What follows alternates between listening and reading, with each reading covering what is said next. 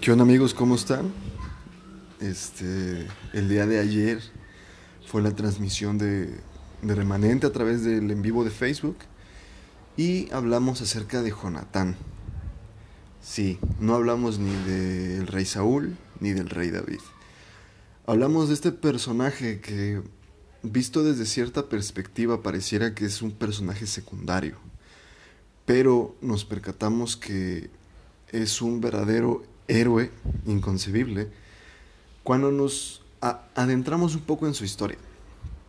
Él de niño, un día llegó su padre pues diciendo que, que, iban a ser la primer familia real de Israel.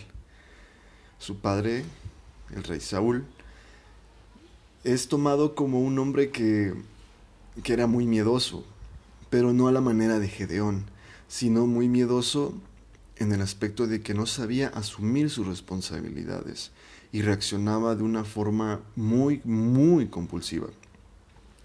Con todo esto, pues obviamente le iba a dar una, pues un reinado, pues bastante, bastante complicado, con muchísimos problemas, sobre todo con el profeta Samuel.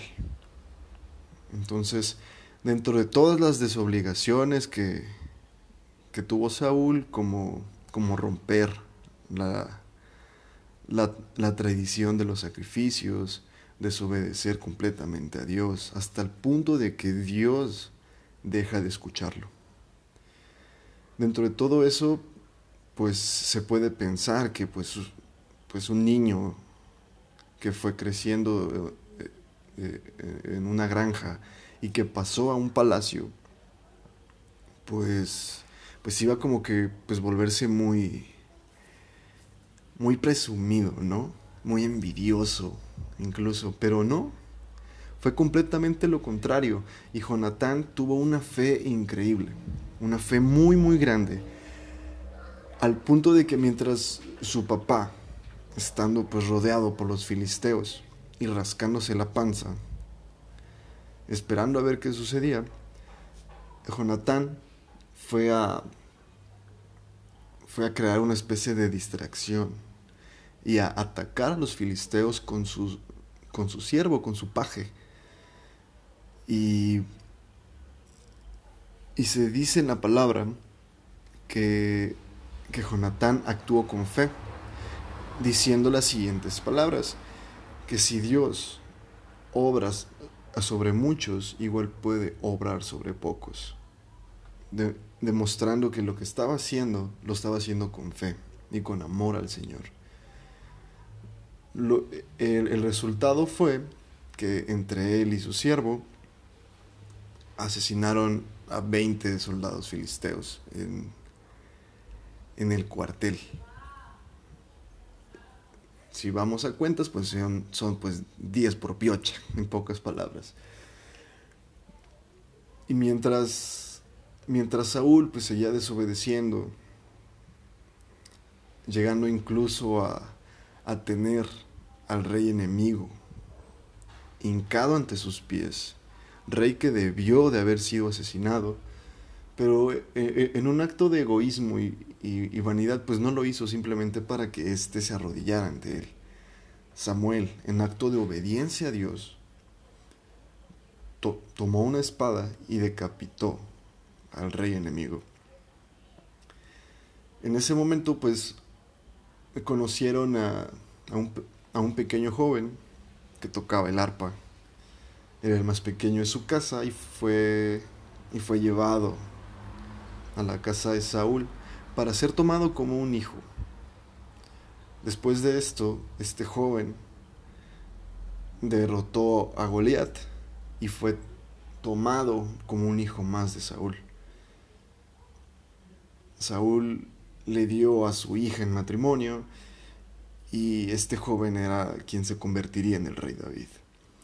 Obviamente cuando pues Saúl se fue dando cuenta de que pues David iba a ser el siguiente rey, pues comenzó a invadirle una rabia, ¿no?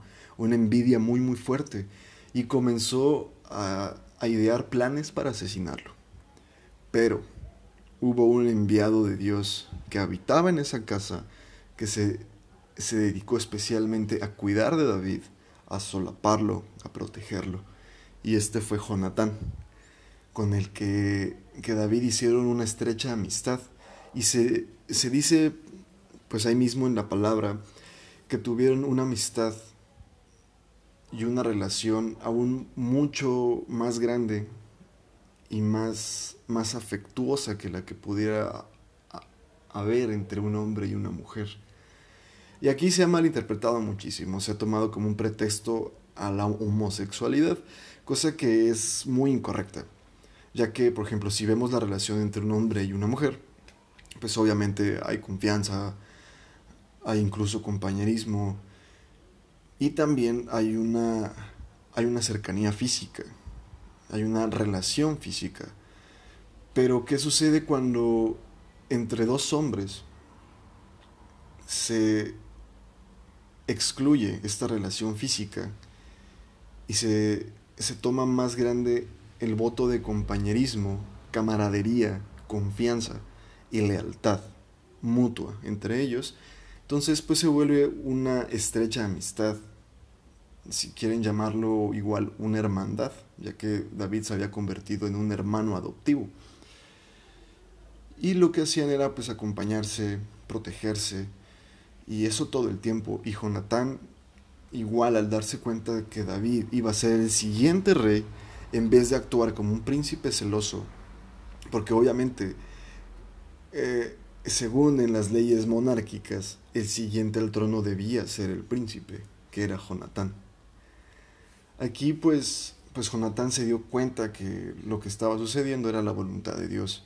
Y en vez de ponerse como su papá, simplemente aceptó la voluntad del Señor y comenzó una ardua tarea de ser un compañero fiel a David, diciendo incluso que él estando en el trono, él iba a quedar como segundo, no necesariamente a la espera, de, la corona, sino como un protector fiel y eterno al rey, que además de ser su más grande amigo, su hermano adoptivo, era igual quien Dios había designado para ser el, el rey del pueblo de Israel.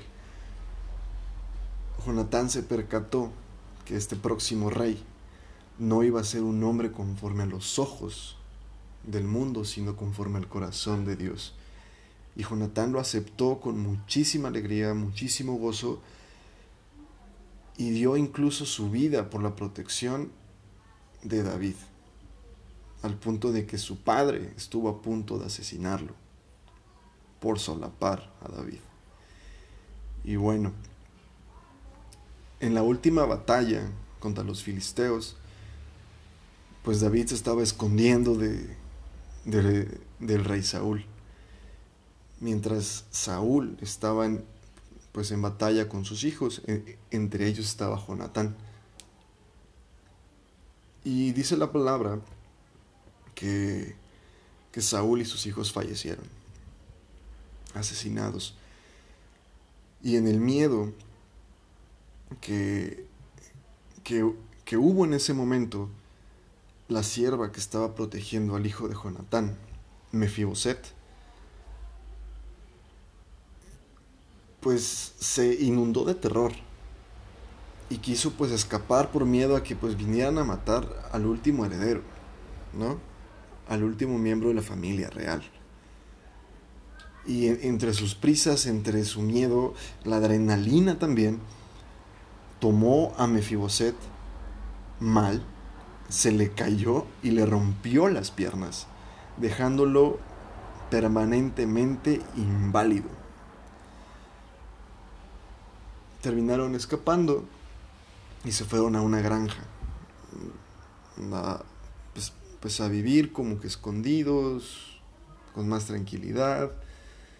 Y cuando rey, eh, eh, el rey David ya está en el trono como tal, comienza a buscar a Mefiboset. Claro, él no tenía la obligación de buscarlo ni ofrecerle un hogar o una comida. Pero se acordó del pacto que, que había hecho con Jonatán, que más que un pacto entre camaradas, fue un pacto ante el Señor, del cuidado mutuo. Y al no estar presente Jonatán, lo que hizo David fue recordar esta pues, promesa que hizo ante Dios con él y fue a, a buscar a Mefiboset, el hijo de Jonatán. Y más que ofrecerle una comida, lo, lo, recibió en el palacio como si fuera uno de sus hijos. Se sentaba en la mesa con, con la familia real, le, le, dio todo lo que pudo, incluso con la bendición de Dios y con esta, esta pequeña maldición que terminó con Jonatán y que con Jonatán floreció todo un, to, todo un legado de soldados entregados al rey de Israel, entregados sobre todo a Dios,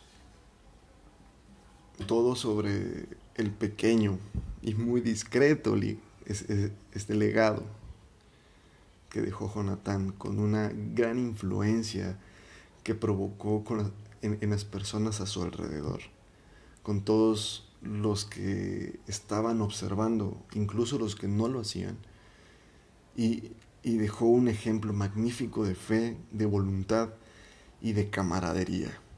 Así que amigos, hay que seguir estos ejemplos porque hay veces que ni siquiera estamos esperando algo, pero simplemente estamos actuando para el Señor y el Señor nos recompensa quizás con cosas que al principio puedan parecer muy pequeñas, pero para el futuro y para el legado que, que vamos a dejar son cosas magníficas y muy, muy grandes.